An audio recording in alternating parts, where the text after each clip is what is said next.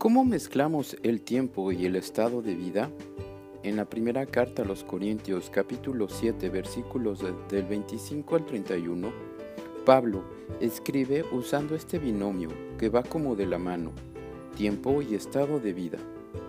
El hombre vive en el tiempo que transcurre y que apremia, o sea que las horas pasan y sus segundos pueden estar llenos de situaciones y de actividades y el estado se refiere a un tiempo que es más bien la duración de un tiempo, la duración en un estado, como el matrimonio, el celibato o la vida consagrada.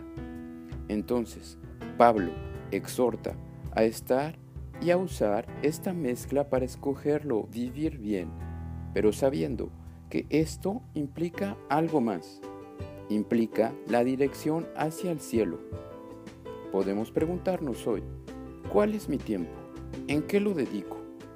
¿Y cuál es mi estado de vida? ¿Cuáles son sus implicaciones? Una vez resueltas estas preguntas, podemos mezclar las dos. Y podemos decir que es de vivirlo, tomando en cuenta nuestro pasado para poder asumirlo y considerar el estado de vida para escoger el futuro que nos da una orientación hacia dónde vamos, o sea, hacia el cielo, según Pablo.